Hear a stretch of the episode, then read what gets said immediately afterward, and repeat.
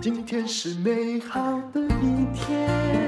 欢迎收听人生实用商学院。今天请到了一位非常特别的女性，她曾经是台铁第一个女站长，而且那个站呢是很令人向往的。是什么站呢？淡如主持人，还有我们的听众朋友，大家好，我是新竹惠红沈慧虹。是，呃，这个车站。其实是森林铁路阿里山森林铁路小火车的当中中间最大站叫奋起湖。对，大家就算没去过，也吃过奋起湖便当，对不对？对，奋起湖便当 我吃了一年七个月。好，那我们来聊一聊他的成长故事哦。那么他呢是云林的农家出身啊，你是家中的长女啊？对，我是家里第一个小孩。那呃。也是我外婆第一个长孙女，嗯，就外孙女。这有什么特别吗？因为在那个传统时代，我看她大概比我小三岁吧。但是在那种五年级的传统时代，反正女生长女婿就是命苦而已啦。嘿，就长后来叫长姐，长姐要会做菜，要会、嗯、呃洗衣服，嗯，因为。我爸爸妈妈，那我爸爸在十三岁就没有父母了，哦，所以他就是一直都在工作。嗯、那念完小学，他都说他也没认真念书。嗯、后来成家的时候，就接了头家厝，嗯，呃，两双筷子，两个碗，跟妈妈两个人，所以多一个孩子就多一个人力呀，啊。你们家很多小孩吗？没有哎，欸，我底下还有两个弟弟。那跟我的状况一样，就是一个长姐，两个弟弟。那我那个时候记得小学五年级，妈妈有买电锅，也有买瓦斯炉，嗯，但你就要会做饭，是也要会买菜。你如果现在讲给年轻女生听的话，很稀奇。你看我脸上毫无表情，是因为我大概也是九岁十岁，这些事儿我都会做，嗯，对。虽然现在没有比以前贤惠，嗯。哎，可是我妈妈那时候都讲啊，你要是不会做菜，你可能嫁不出去。嗯嗯。可是到后来，我就常问我妈妈，啊，你有没有后悔一定要嫁或一定要生小孩？那我妈就骂我说：“你何必这样讲？对，都已经发生了。狼团狼，谁团谁？本来就有该做的事。可是现在很多以前他们认为该做的事，现在都不一定要做。可是你爸妈了不起，也就是说，以前很多人就希望，因为当时大概是。我们已经面临到是九年国教的时代，那当时呢都是嗯、呃、九年国教，然后很多在班上大概已经有一些人就出去当女工了啦。可是你爸妈的理论是要让你好好读书，读书就是你嫁妆啊。对，我印象最深刻的是我国中毕业，然后我考上台中女中嘛。嗯，那你很会读啊，嗯。就我是一个考运超好的人，我是一个运气很好的人，所以你也穿绿制服嘿？对，然后那个时候邻居的婆婆就跑来跟我妈妈说，因为她习惯帮人家做媒人，嗯，她说阿 J 他跟安妮吼阿妈差不多，因为我以前胖胖的，嗯，很胖胖胖的圆圆的，嗯、啊大颗大颗生了拜拜没人要爱，啊我给做媒人好不好？我妈妈说国中就要把你嫁掉，国中高中毕业的时候，那妈妈哦。因为妈妈这辈子就是想要念书，没得念，她念到小学二年级。妈妈说：“阿爷他都可以去读啦，阿他个没他个讲，嗯，所以也就妈妈帮我挡掉了第一节。其实你也了不起啊，对不对？因为爸妈都不可能在功课上辅导你，而你竟然可以就是一个人就是这样念上去。嗯。”淡如姐这样子，我称称呼你淡如姐可以，啊，当然啊。淡如姐这样提醒我一件事情、欸，哎、嗯，那个时候我大学要填志愿，嗯，我们那时候还是录取百分之三十几的时候，那要先填。我老实告诉你，我那时候是二十一，你应该记错了，但我只有比你大几届，你应该是，我个人认为是你记错，因为你这个。看起来是跟我弟弟念同一届的，所以呃，我是先填志愿，但是你刚好应该是先考试，后来再填志愿的那个开始，对，不对？对对，对，你记太多了啦，二十五而已啦。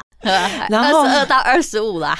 那个时候因为爸爸妈妈三十几，爸爸妈妈还没到那时候，所以但是他有找呃附近邻居有考大学经验的，还有填志愿经验的，说帮我咨询啊。嗯，所以我觉得我爸爸妈妈是会找方法的人。但是那时候你就是。很认真，就是为了要找工作，可能也是要快要想要去养家、负担经济吧。你就是打算要当公务员，对不对？所以一进大学，可能人家在谈恋爱，你努力的在想说，我怎么样通过普考、高考。我我妈妈是我人生很重要一个导师，嗯、她跟我说：“哎、欸，你先考普考。”我说。嗯大学还没毕业，不能考高考，所以我大三的时候，他就说：“那你要不要考普考？”嗯，我就想说，这么这么急呀？因为每一个学期注册的时候，尤其像暑假结束，嗯，就是刚好稻子收成，我就看到妈妈右手拿了稻子的钱，左手就要给我注册，嗯，所以我就那种感觉就是，好，你叫我，包含当时填志愿，我也本来想填文学院，嗯。后来我觉得我先找到工作，可能爸妈会比较放心。我要做？所以你念商吗？对，我后来念商，嗯，然后很快就考上了普考。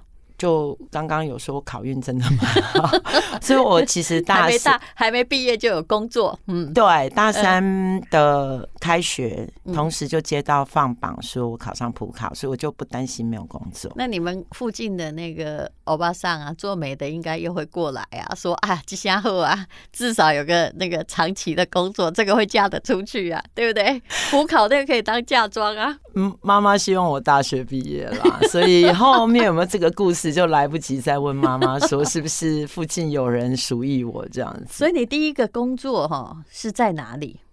第一个工作在被分发的第一个，嗯，八德路四段二十一号台北市监理处。哦，所以你考的是跟交通有关系的，对不对？对，我考呃那时候就是考交通行政。那为什么会被派到那个让人很羡慕的？你现在说啊，我是奋起湖的站长，很多年轻人羡慕的是这个啊。嗯，那个是后来因为呃要考高考，嗯，因为如果公人员照升迁，你就要慢慢一步一步升迁，有点难。然后那时候就觉得高考薪水比较好，是，所以呢，所以就毕业以后拿到证书就考高考，是啊，又考上了。诶、欸，第二年哦，第二还是有，因为第一年没拿到毕业证书，不能考。哦哦，是这样啊。我微积分没有毕业，哦，微积分到九月才要拿到大学毕业才能考高考。报名的时候他会怕你证书没拿到，哦，但是你后面要补件，结果你还算很顺利呀，啊，就还是一下就考上，欸，然后就配被派去当女站长吗？对，因为那时候阿里山森林铁路刚好人才断层，他们都是传统这样升上来，是，就他们第一年就报了大概六七个、六个左右的站长缺，嗯，所以我是其中一位。而且你被派到最大的那一站，有便当的那一站，因为其他人都走了 啊，我是最后一个走的哦，大家都没有留下来，只有我 就一直留下来在那边实习结束。那他们很伤脑筋，因为有那个独立一个人的站。他们不敢让女生去哦，怕我出状况，所以我被派到最大站，就是中间还挺好的。他不得已，那 中间还要还有两个年呃三个年纪比我大的员工哦，对，所以哎，在那里那段日子过得如何？是你人生中非常恬静的一个岁月吧？我举一个例子来讲，像现在这种天气三十度、三十几度，嗯，我在山上是不下来的。嗯，二十五度，我为什么要下山？在山上避暑，大家都想去了。所以你也爱上那里的生活了，对不对？对，二十几岁没有家累，然后在那边又很自由，一天只有两班车。后来是有家累，是因为下来了吗？才下来嘛，嗯，我在那上面的时候，爸爸天天打电话给我，嗯，然后我就后来我下山回到台北，我就到台北来，嗯，那爸爸就不再天天通电话。我有问过他说，因为我怕你寂寞一个人在上面，嗯，所以后来我妈妈就说：“你这样可能没办法成家。”嗯，他们还是希望我。他们人生最大的担忧就是你嫁不出去哈。哎，对，真的，等嫁出去又想我不生小孩之类的这个课题，然后再来再担心你的小孩不成家。我最后是没有生小孩，是对，就人的担心无穷无尽啦。我都常讲，我妈妈根本就在服无期徒刑。她作作为我的妈妈，就一直每天都在担忧担忧的。啊、所以讲你的后来是狼盖小哎哟，没有就在。呃，上研习的时候认识，公务员都认识公务员，对不对？真的，这个也是我看到的。对，因为刚好就缘分圈子也不大吧，所以那个时候当同学之后，后来就当夜间部同学。是，那后来就下山了，啊，只好派到城市上来嘛，对不对？欸，那时候就是因为学交通的都在台北，嗯，那时候你看正在盖捷运呐，嗯，还有整个到现在城市里交通还是大议题。是，所以我们后来就回到台北市政府，我就一待待了十八年。那你有没有有时候会怀念起奋起湖的岁月？我其实蛮感谢国家，哎，很怀念，嗯，因为你看可以在风景区上班，嗯，然后又可以领到薪水。好，那我们知道哦，你过去都在新竹当副市长啊，你不是都在台北吗？你到底是怎么又跑到新竹？而且我看你也有写 FB，是不是？写你的哦，应该是网络的节目啦，就是就写你的各式各样的散步啊，认识新竹的大街小巷。你跟新竹的机缘是？其实我本来那时候一毕业申请分发的时候，嗯，哎，他们问我就是考选部啊，嗯。给我的第一个缺是在新竹的监理单位，嗯，那我说我还有三个月才毕业，微积分要暑修，还不确定。所以那个时候我我隐隐觉得好像后来回头去想，嗯，因为有很多的过去都用不同的形式再回来，对，这样的过去我去想，原来我跟新竹的缘分如果没有结束，好像还会再重复。是，那结果我后来在台北市十八年之后，我就想说。换一个工作，我就到公路总局，嗯，就是交通部的公路总局，嗯、我就做公共运输补助。是那个时候也有补助到新竹市的案子。嗯、那结果二零一四年，嗯，林志坚选上，嗯，后来他再找一个交通处长，是结果我们就这样陌生拜访，完全不认识他。哦就是一个陌生的人把我介绍给他们，纯粹是因为你有这方面的专业。对，对对，然后面谈了一个小时，面谈的地点还是在竹北高铁站的摩斯汉堡，嗯、因为我是去台中出差，中途下车面谈，就这面谈就改变了我到新竹待了八年。是，安泰你家呢都在台北呢？我之前家在基隆哦，那后来就整个人就都住到新竹去了，因为交通这个事情是二十四小时。台湾也很小啦，住哪里也都一样，对不对？对。那你到新竹这八年，你做了些什么？因为你一定是交通专业嘛，你在交通上你到底做了什么？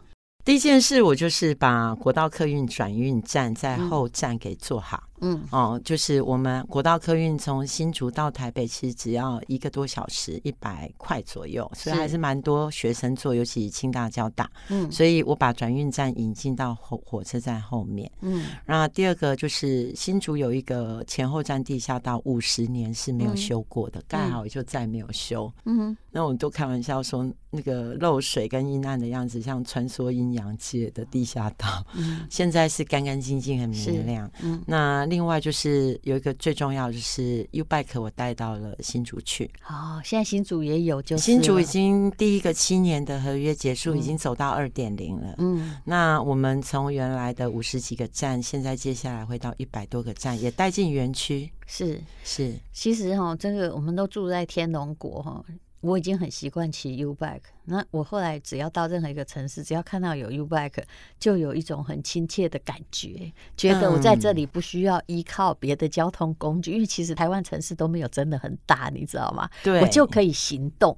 对，尤其像台北随手随招有计程车嘛，嗯、公车、捷运都有。嗯、那新竹大概有一部分的公车。嗯，那另外我还把。公车引进校园，因为很多孩子还是坐公车比较好一点。那当中其实目前最让大家知道还有一个叫公道三的开通，公道山在哪里？公道山在我们呃西区新竹市的西区。嗯，那那个是一个很重要的连外道路的断点，因为最早的台一线。琼冠耍东西很多主要城市的道路、嗯、是那，但是越来越发展就会外环线、嗯、外环耍。哦，那公道三德连接新竹市的外环道路，结果因为有抗争就停下来，停了四任市长都放着。所以呢，所以这一条五百公尺的路，我们用了三十年才开通。那 后面的 这还蛮有台湾特色的。对，后面的开通就是我林志坚交代我去把它整个完成。所以这个开通之后会造成什么样的效果？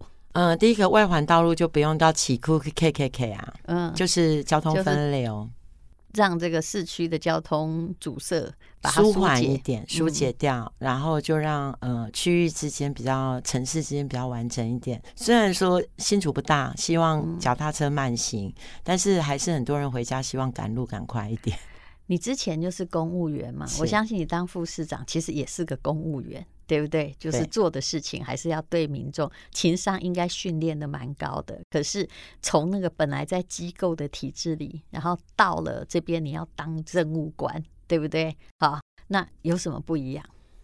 其实以前我都认为公务员哦，大概如心里如一，嗯，没有规定的，呃，法律上没有的，应该就是不能做。是，所以每一次民众来啊，我就是依法办事啊，你这就不在规定里呀、啊。对，就这个我没有办法。对，然后后来我在各种状况之下，譬如说像交通人最常遇到一个状况，嗯、有没有什么地方红线是一定要画上去的？转角一定要画，嗯、不然你会被挡住视线，就会发生问题。嗯、交通很多问题不是钱的损失，就是生命的损失。对那在这样，我们后来有一些标线。台北，我已经你现在说红线哪里一定要画，我已经没什么概念，因为到处都是，对 到处都要画。对，那这种东西你就会变成说，什么事一定要做，什么事是可以想办法，是用方法去做它的，又不违法。嗯、是。那我觉得我在很多事情的过程，跟很多。嗯、呃，民众意见反映的过程，嗯，你就会发现，对啊，有什么办法是可以帮他想一想的。嗯，那在这样的一个过程里，我就会发现，嗯、呃，很多人都说我认识谁认识谁，我就嗯嗯嗯，这种我反而觉得，那你既然认识谁，可能有谁可以帮你想办法吧。那有一些就是说，他真的这个回答还不错。有一些他们就是。我就是一般老百姓，我看到问题，我希望你帮助我。嗯、那我说这样的人应该多帮他，嗯，因为有办法人都有办法了，那没有办法干嘛拿人来压我？这个我也、嗯、我个人是不接受的。我们都觉 得没关系啊，呃，你你就有办法就有办法，那其他人我可以帮到更多，所以我我觉得我有一点点。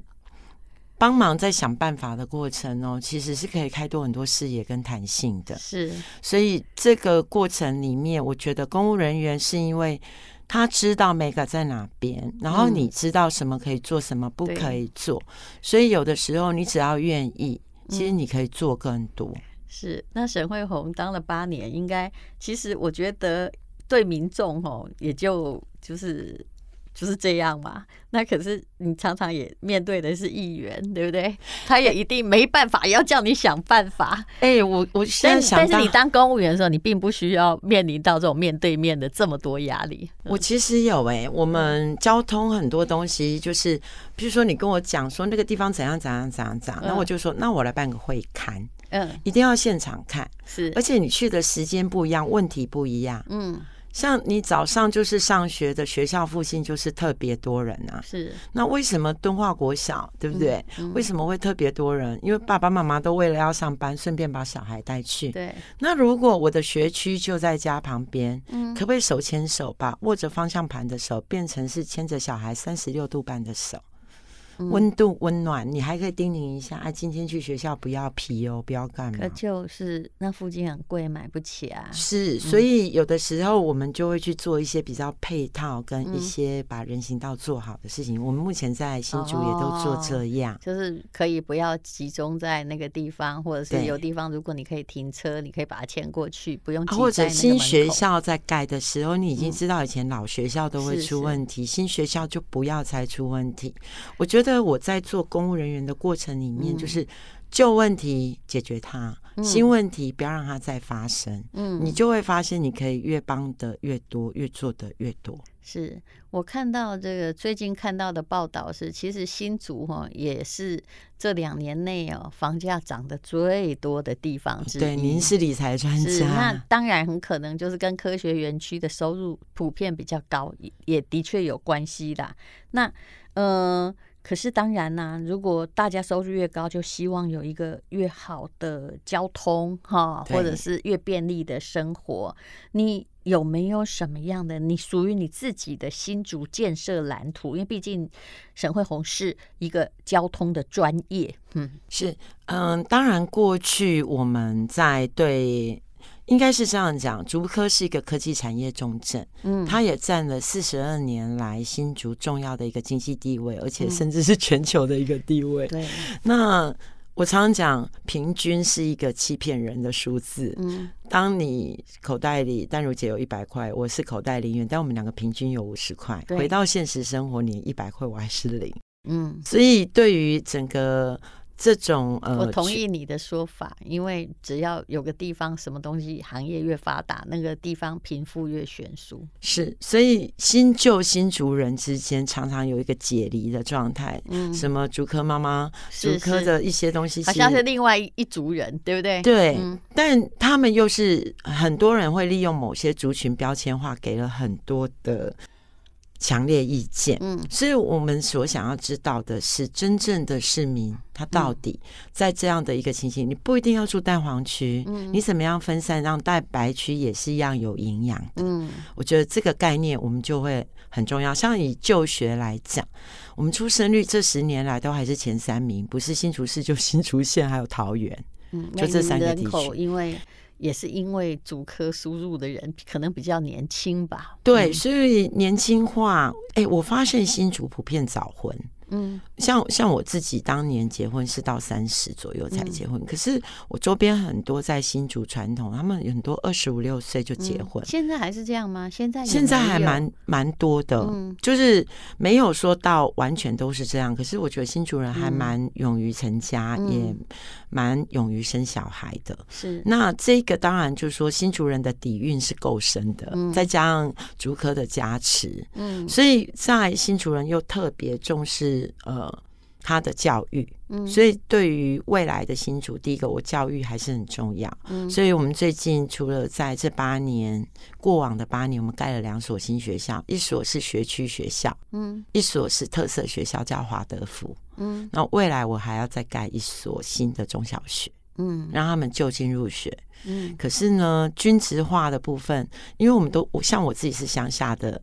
孩子，嗯，我也并没有读所谓的明星学校，可是未来的人生也不代表你读了明星学校就一定非常灿烂。对，所以对于教育，我还有一个更大的愿望叫平权。嗯，我只要孩子你受到基础的教育，然后多元的课程让你选择，你要的是你手上有选择的工具。对，其实我家小孩哦，早些是念生态小学，现在回来念国中，那当然衔接会有一些问题。对，可是我发现现在的国中哦，如果你愿意去了解的话，他真的跟我们小时候念那种国中的可怕方式实在不一样，因为人已经少了。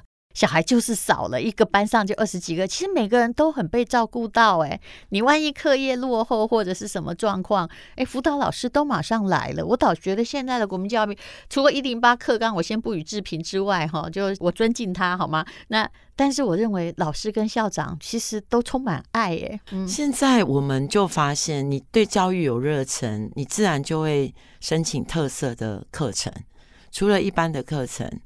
因为主课毕竟还是语言是一个工具，所以我们的双语情境式教育，这个、嗯、我那天跟一个四岁的小孩子，我们一起去画那个报报废课桌椅，一个脏脏救援行动，嗯嗯、那孩子四岁，嗯，然后他跟我说我要画 rainbow。然后我们一下子没有想要讲英文，我说啊，你要画 rainbow 啊，画我。没有，其实他是要画彩虹。我后来发现，他英文名字叫 rainbow 吗？其实没有特别，但是我常常喜欢，如果昵称我就会想要 rainbow。嗯、那那个孩子四岁，你就发现他中英夹杂，是不可能不只是教育，搞不好连父母亲都已经在这样培养。对，不过我相信他妈妈应该是竹科妈妈。他们住那附近，但是呃，对啦，姐姐念科学实验小学，对，所以应该有地缘关系。嗯、好，那整个我们希望竹科进来的年轻人能够在新竹有归属感啦，嗯、不要再是解离，说我只是来这边赚钱，嗯、因为他毕竟在这边生养下一代。我们会希望跟新竹有个文化认同，归属在哪里生活，其实只要生活了十年，它就变成了故乡，几乎就是这个样子。那呃，你还想要就是希望有轻轨的建设，是不是？是因为交通建设，很多人都说是为了交通而交通，嗯、但我们很多人不会坐车旅行，只是为了坐车，嗯、都是有一个目的地。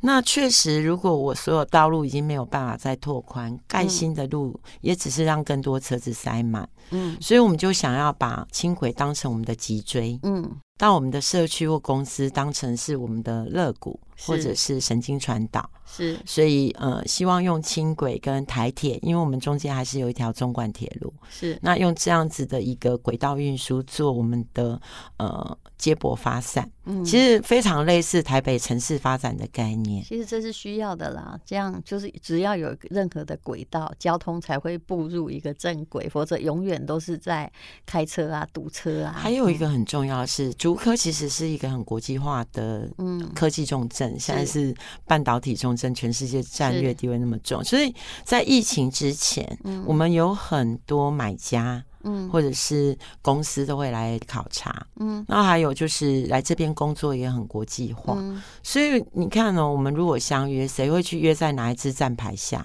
嗯，都马约在哎小巨蛋几号出入口或什么地方？所以那个站体具有城市市民性。非常鲜明。嗯、那如果你具有这样的一个轨道，嗯、你才有办法让周边环境跟着好起来。是的，所以轨道运输不只是一个交通建设，它是一个城市重新塑造风貌的一个工具。嗯、对，我也非常相信轨道经济。嗯。对，好，那么这个沈慧红任重道远，而且他很了解民间，那我就祝你顺利喽。嗯，是新竹市长的 参选人。刚刚丹如姐，我觉得你应该也是，就是就是呃，就是不是大家很强求，但是就是因为专业又被推到了大家的面前。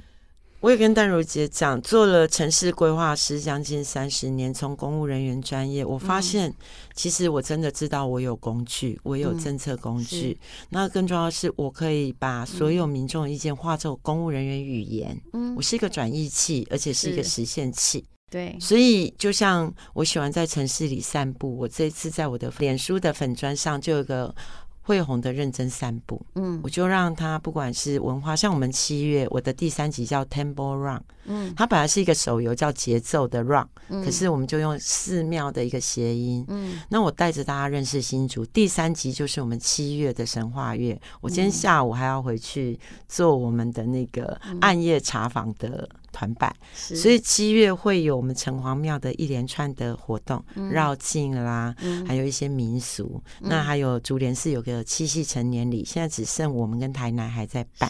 那整个的这种文化，其实不只是文化，也是生活。对我来说，祭典也是个经济城市活动。所以呃，我会希望这个城市的活力有旧的文化底蕴，有新的认同，然后能够让新竹。再有更多的发展，我觉得他很可惜，就是过去是没有被注意到，只有一个竹科被注意到。嗯、那现在应该整个城市都具有一个补考上来的机会。好，那就先请大家去 Google 一下，看这个惠红的认真散步，看看他怎么样介绍新竹。谢谢沈慧红，谢谢，谢谢丹如姐，谢谢听众朋友，欢迎到新竹走一走，玩一玩。